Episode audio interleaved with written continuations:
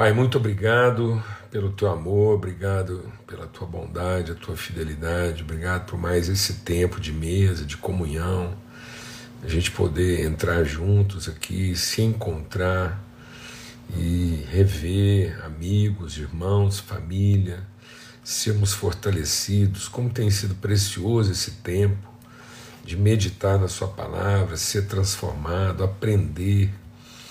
Em nome de Cristo Jesus, o Senhor, que o nosso coração realmente é, possa estar totalmente, ó Deus, aberto para a revelação do Teu Espírito, que nós possamos entrar na Tua presença com a segurança do Filho, a ousadia de ser família, entrarmos mesmo na certeza de que o Senhor é o nosso Pai, o Senhor prepara essa mesa, o Senhor planejou esse encontro na eternidade para que sejamos transformados à luz da comunhão, da palavra, da revelação do Teu Espírito, Pai, no nome de Cristo Jesus, o Senhor.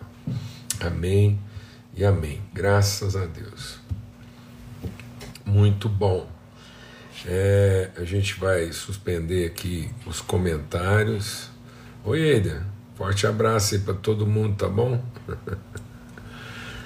É, ontem os nossos filhos se encontraram aí, parece que eles tiveram um encontro aqui em, em Goiânia aí, né? Os amigos, muito bom, graças a Deus. Então eu vou suspender os comentários aqui agora, momentaneamente. E vamos meditar aqui em Gálatas, no capítulo 1. Mas antes de ler o capítulo 1 de Gálatas, eu quero ir lá no capítulo 5 que vai ser o tema da nossa reflexão aí de hoje até sexta-feira. Então, aqui no capítulo 5 da carta de Paulo aos Gálatas, diz assim: Foi para a liberdade que Cristo nos libertou. Há até uma versão que torna isso mais enfático, diz para que sejamos verdadeiramente livres. Né? Então, essa ideia de que a libertação para a liberdade. Paulo usa muito assim, né, dessa linguagem enfática, é, redundante, né? É, como, como seria possível libertar se não fosse para a liberdade? Mas aí a gente vai entender na carta de Paulo que aos Gálatas por que, que ele está enfatizando isso, por que, que é essa ênfase dele. Eu creio que essa reflexão é muito a propósito para os nossos dias, para a nossa vida.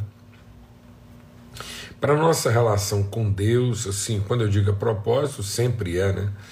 É, é o Evangelho, é a palavra de Deus na nossa vida. Mas eu estou dizendo é, para esse momento, quando era, como era a propósito para os Gálatas, né? então é uma carta direcionada. Então, se uma carta é direcionada a um povo num determinado tempo, a gente tem que entender também a palavra de Deus sendo é, direcionada de maneira proposital, intencional para tratar algumas áreas da nossa mente, do nosso coração, destruir né, algumas fortalezas de resistência e equívoco que vão se levantando na nossa mente, no nosso coração, tá bom? E aí a carta de Paulo aos Gálatas, ela tem um, um objetivo, uma intencionalidade muito forte, que é tratar essa questão do aprisionamento espiritual, né? do, do da escravização mental e espiritual que pode ocorrer nos nossos que pode ocorrer e de certo modo vem ocorrendo em algumas áreas, em alguns momentos aí, algumas situações assim bem complicadas, bem constrangedoras, e a gente quer meditar aqui para que a gente não fique aí debaixo de um jugo de opressão é, religiosa, mental, né, institucional, mas que a gente possa viver como Paulo está dizendo, né, em perfeita e plena liberdade, porque foi para a liberdade que Cristo nos libertou. Essa redundância, né, essa forma é, de insistir no pensamento, a gente vê também lá em Jesus, né, quando ele diz assim, e, e ele se refere ao profeta, né, a profecia que ele vem cumprir, ele diz: O Espírito de Deus é sobre mim para proclamar liberdade aos cativos, dar vista aos cegos e pôr em liberdade os oprimidos. Então, às vezes, não é suficiente. Né? Ele está dizendo que é, há, uma, há um desenvolvimento da liberdade. Então, é, ele, ele proclama a liberdade, mas para que a liberdade de fato se estabeleça, ele tem que iluminar os olhos e conduzir a liberdade. Então, às vezes, mesmo que as pessoas tenham sido declaradas livres, muitas vezes elas não estão vivendo a plena liberdade porque os seus olhos não estão livres, né? os seus olhos não estão iluminados. Então, tem muita gente, às vezes, querendo colocar venda nos olhos para que aqueles que foram declarados livres não vivam em perfeita e plena liberdade. E é mais ou menos esse o teor da carta de Paulo aos Gálatas. E eu creio que é muito a propósito né, da nossa vida nesses dias, tá ok? Então, aqui no capítulo primeiro, a gente vai. Não tem aqui, eu não tenho no meu coração assim uma, uma previsibilidade, a gente vai aqui de modo livre, bem espontâneo aqui, né, como a própria carta nos, nos chama a viver, sendo conduzidos pelo Espírito, e vamos ver o que, que vai né, até onde a gente vai chegando aí na sexta-feira, ou se precisar a gente entra também para outra semana, sempre na liberdade que a gente tem aqui como povo, como família, como nós já fizemos também com outras cartas, outros textos. Paulo, apóstolo enviado da parte, não da parte de homens, nem por meio de pessoa alguma, mas por Jesus Cristo e por Deus Pai, que o ressuscitou dos mortos, e todos os irmãos que estão comigo é, quando Paulo diz que ele não está sendo enviado por homens, né, não é que ele está desprezando essa relação. Paulo é um homem afeito à autoridade, aos processos, à comunhão, à, à, à submissão mútua. Ele que orienta Tito, Timóteo, a organizar a igreja em conselho, em presbitério, reconhecer a autoridade da imposição de mãos como princípio e não como instituição. Amado, nós precisamos insistir numa coisa aqui, e nós temos que insistir isso para saúde espiritual, para maturidade espiritual das pessoas, que quando Deus estabelece a ordem, Deus estabelece a metodologia, Deus estabelece a, a a, as estruturas funcionais. Isso é de caráter, é de natureza pedagógica. É para ensinar, é para é para instruir, é para exemplificar, é para dar materialidade ao invisível. Isso não é substitutivo do invisível. Então, é, isso não é substitutivo da natureza. Por isso que nós podemos passar por processo de transformação nas formas. Nós não vamos passar a transformação na essência. A palavra de Deus, na sua essência, ela não vai sofrer mudança. Mas na, na, nas formas estruturais, a gente dando expressão disso, ela também não vai mudar, mas ela vai passar por transformação. Ou seja, a gente vai entendendo de forma mais dinâmica, né, de forma mais. É, é, na forma do movimento, da sua, da sua intensidade, da sua extensão. Então nós vamos entendendo a hora que concentra, a hora que alarga. Então nós vamos entendendo essa dinâmica do movimento de Deus, sem comprometer a sua essência. Então ele está dizendo aqui: eu não fui enviado é, da parte de homens. Então, ele foi enviado por homens, mas não da parte deles. Então, pessoas estiveram com ele no seu envio, pessoas testificaram o seu envio. Então, esses são elementos é, funcionais, essenciais enquanto testemunho, mas não são determinantes com quanto natureza e identidade. E aí ele diz assim: A vocês, graça e paz da parte de Deus, nosso Pai, e do nosso Senhor Jesus Cristo, que se entregou a si mesmo por nossos pecados, a fim de nos resgatar dessa presente era perversa, sendo a vontade do nosso Deus e Pai, a quem seja a glória para tudo sempre. Amém. Então Paulo já vai entrar assim, confrontando a crueldade. Né? Por isso que é, é não há nada novo. Nós precisamos entender que quando ele está falando dessa era, dessa essa última era, que é a revelação de Cristo, que é a formação do corpo de Cristo. Nós não estamos vivendo outro período da história. O período da história que nós estamos vivendo hoje é o período da graça, da manifestação de Cristo e da formação do seu corpo. Então nós estamos vivendo, nós vivemos várias, é, é, várias fases de uma única história. Então, enquanto a humanidade registra as várias formas e fases com que essa história está sendo contada e vivida, nós que conhecemos a Cristo sabemos que agora é a manifestação do Alfa e do Ômega, é a, é a história sendo contada a partir daquilo que é a revelação materializada da graça de Deus em Cristo Jesus na formação do seu povo, da sua igreja. Então é, é Cristo sendo formado. E quando estiver pronto, quando essa vontade soberana de Deus estiver sendo consumada, então, pronto, terminou.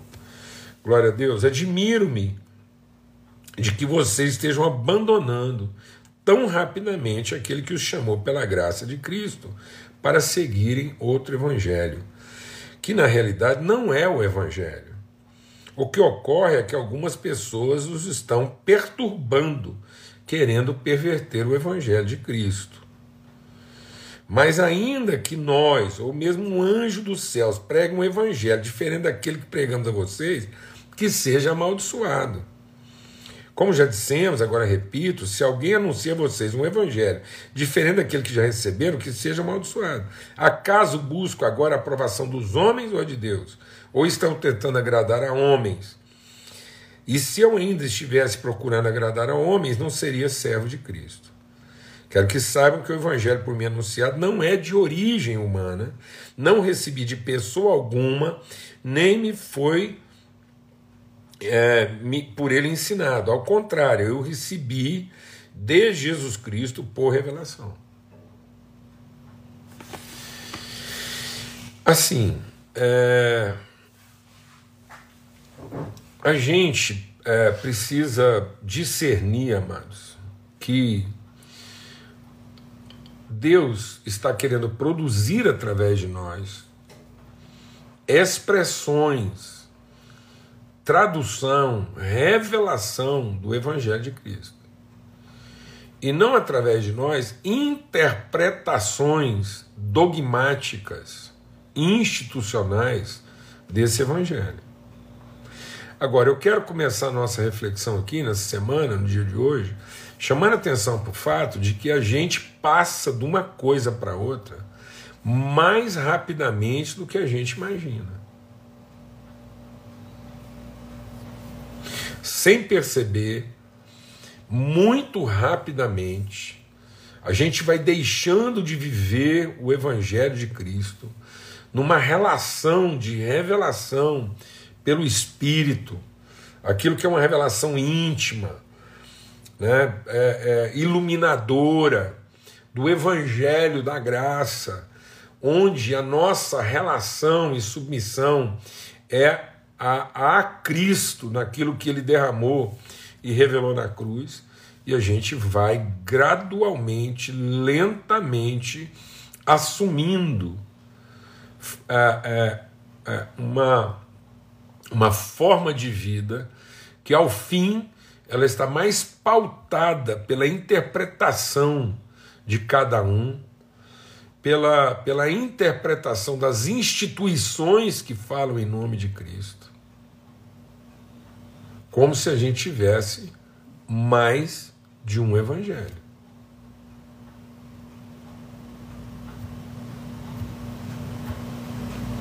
Então, Paulo diz que isso é resultado de mentes dominadoras, de homens, pessoas que, se valendo exatamente da liberdade concedida por Deus, eles se valem dessa liberdade para se tornarem perturbadores, dominadores. Gente que mais confunde do que instrui e ilumina. Obrigando as pessoas a terem que fazer opção a respeito de quem que elas vão seguir. Ou a que grupo elas estão obrigadas a pertencer. Então, amados, o nosso pertencimento ele tem que visar a comunhão. A comunhão, é a comunhão de pessoas salvas. E não a reunião de pessoas que estão querendo se salvar através de um determinado tipo de rito, dogma, estrutura ou metodologia. Então nós não podemos continuar pensando né, que tudo aquilo que se diz em nome de Cristo é Cristo. A partir do momento que nós estamos colocando. Desculpa. A partir do momento que nós estamos colocando acessórios, é, condições extras, elementos adicionais àquilo que foi de maneira plena, absoluta e definitiva realizado por Cristo na cruz de Cristo, por Jesus na cruz de Cristo, então assim, isso não é o Evangelho. Então é, é, é essencial a gente entender que hoje em dia há muita coisa sendo chamada de Evangelho que não é o Evangelho, não é a boa notícia. Não é a boa notícia. Então, assim, sob o peso da gente falar do Evangelho como se ele fosse uma ameaça e não uma boa nova.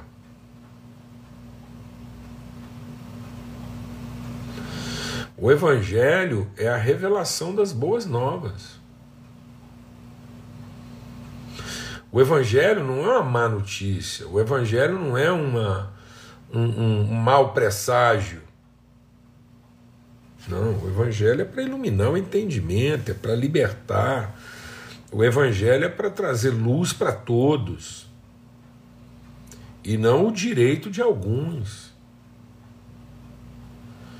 O Evangelho ou o evangélico não é para ser assim alguém definido como a parte mais correta mas como a referência de verdade. Então o evangélico não define quem está mais certo ou quem está mais errado.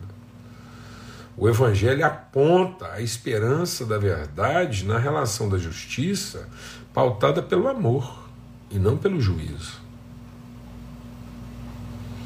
Então qualquer outra coisa que não seja o amor de Cristo em favor de todos judeus e gentios, isso não é o Evangelho.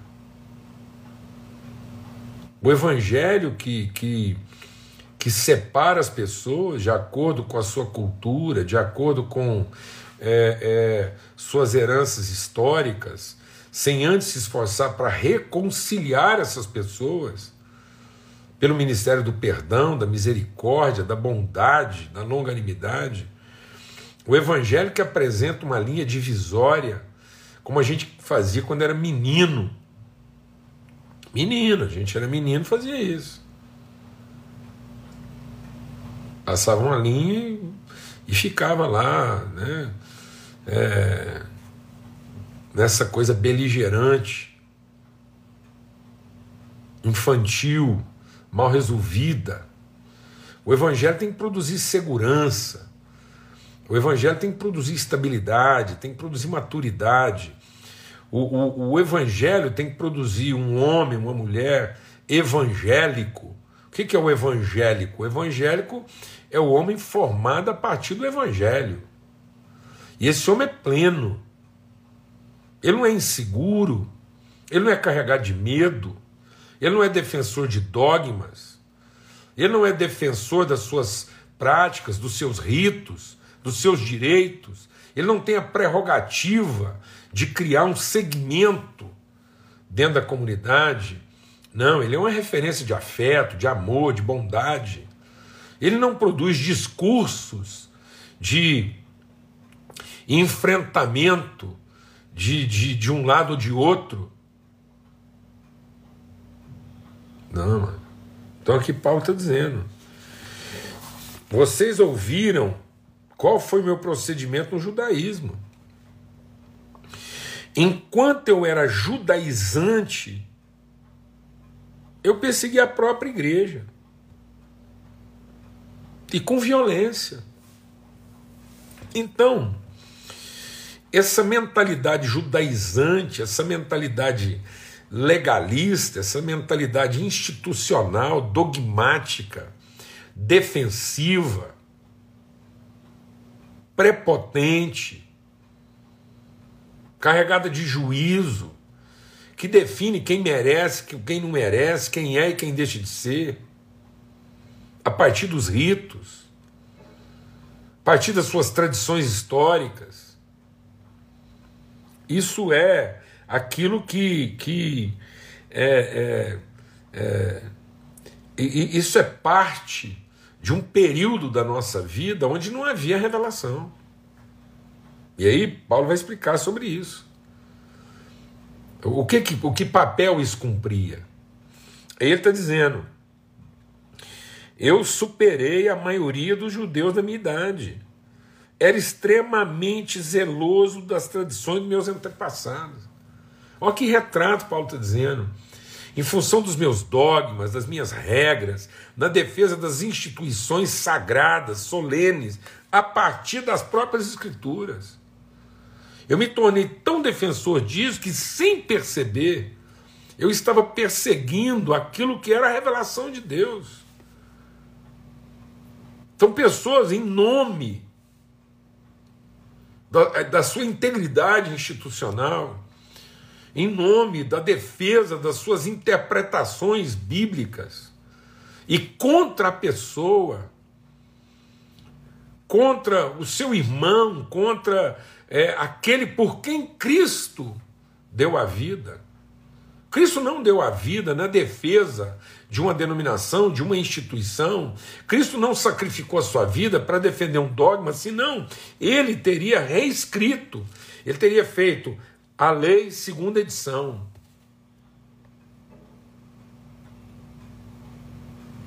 Não, amados. Ele diz: Vocês ouviram o que foi dito, agora eu vos digo. Ame o seu inimigo. Ore por quem te persegue. Dê com bondade para quem te tira. E não manda ele para o inferno.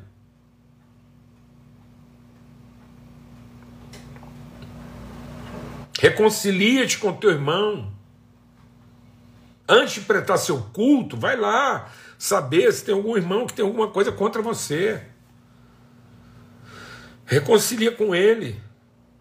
Porque esse é o culto verdadeiro que Deus quer.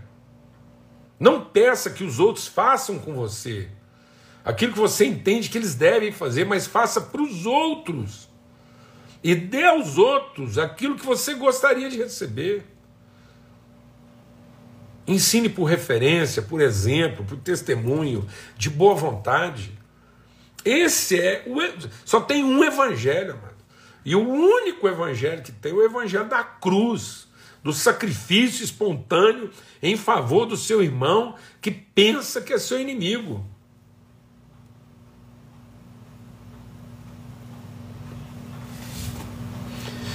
Então, ele diz: na minha sinceridade, e apesar de sincero, obtuso, cego, ele diz assim: eu eu eu estava cego, eu, eu, eu, havia um véu colocado.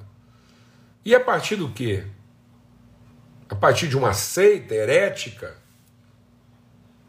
Paulo tinha essa sensibilidade de perseguição, de, de, de, de pureza doutrinária a partir de um, de um, de um livro apócrifo, de uma, de uma heresia, de um culto pagão, o, o, deixa Deus ministrar no nosso coração, o principal perseguidor da igreja, por acaso era um pagão? Não. Na cabeça do Paulo, ele era um fiel intérprete das Escrituras. Não faltava a ele sinceridade, mas faltava a ele revelação. Ele falou: até que eu fui revelado. E essa revelação, ela não podia vir da experiência dos outros, da, das, das, interpretações dos outros. Ela teve que. Ela, ela me iluminou porque foi o Evangelho de Cristo revelado pelo Espírito ao meu coração e ao meu entendimento. Amém? Mas ele queria.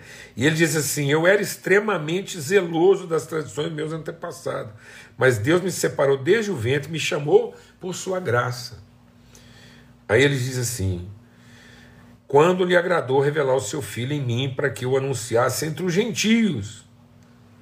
E para isso eu não precisei consultar ninguém.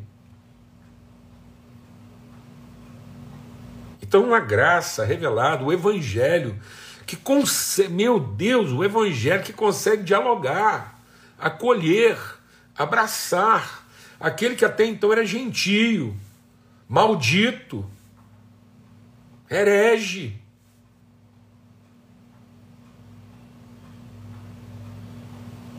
Em nome de Cristo Jesus. E aí, toda vez que a gente tem um desafio a gente fica aí nessa ideia que nós temos que escolher um lado. Uma defesa. Onde nós temos essa ideia de agressores e de vítimas. E não de responsabilidade. E aí fala, então, é, não é uma defesa. E nem é uma acusação.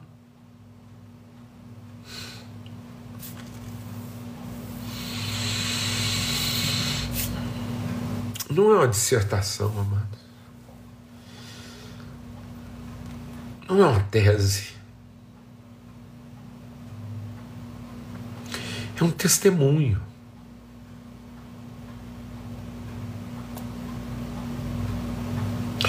Não é uma razão. É um compromisso.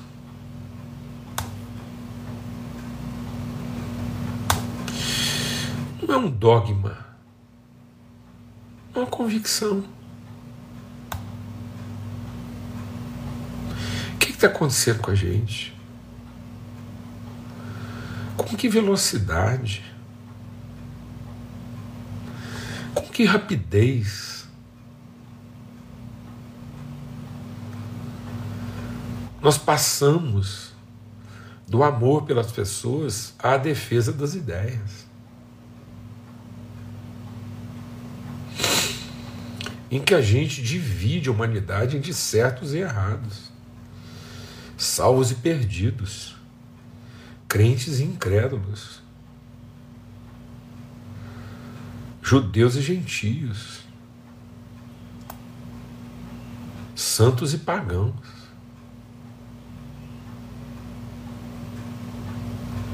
Foi por isso que Cristo deu a vida.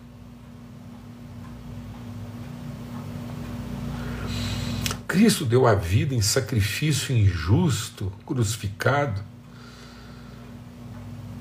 o justo pelos injustos, para a gente simplesmente depois definir a partir dele quem tem razão, quem merece, quem está certo. Esse é o nosso grau máximo de maturidade? Essa é a expressão mais plena e verdadeira e absoluta de evangelho que nós temos?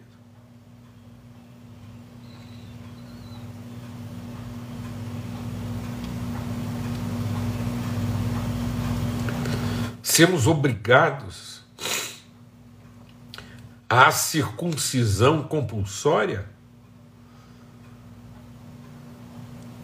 a circuncisão da carne e não do espírito. E aí Paulo diz isso. ele diz: Olha,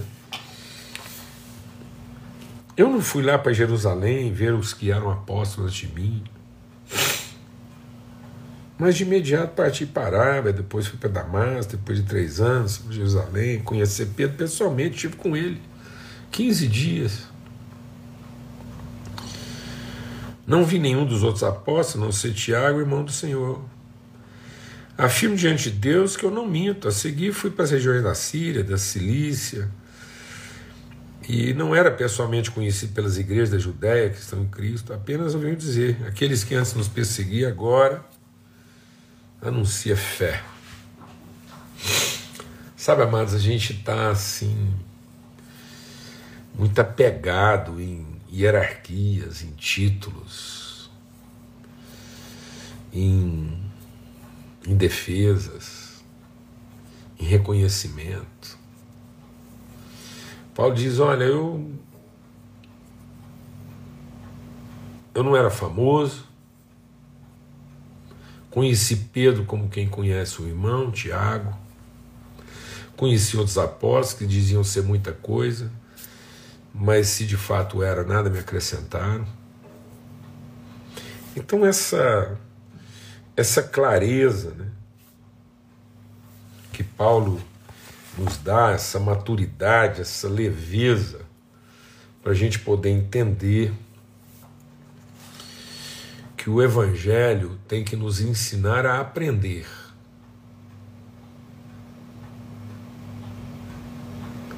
O Evangelho nos ensina a aprender, mas não a catequizar. O Evangelho não é instrumento de catequese. O Evangelho é estímulo e inspiração de aprendizado. Aprender de Cristo, aprender da pessoa, aprender do amor, aprender da oferta, do sacrifício espontâneo, da bondade, da paz, da reconciliação, da superação das diferenças e principalmente das ignorâncias. Onde o mais sábio não diz o quanto o outro é ignorante mas o verdadeiro sábio é aquele que tem a paciência incondicional de ensinar.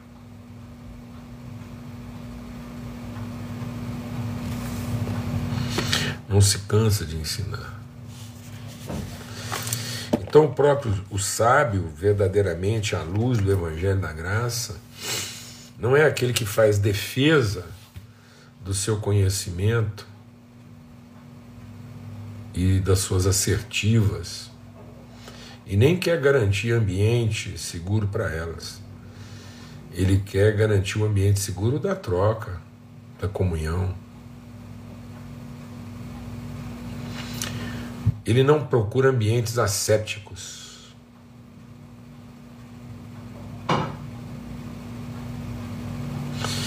A sabedoria não faz asepsia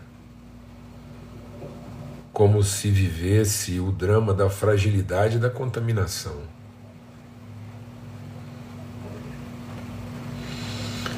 A, a sabedoria é segura o suficiente para acolher as ignorâncias.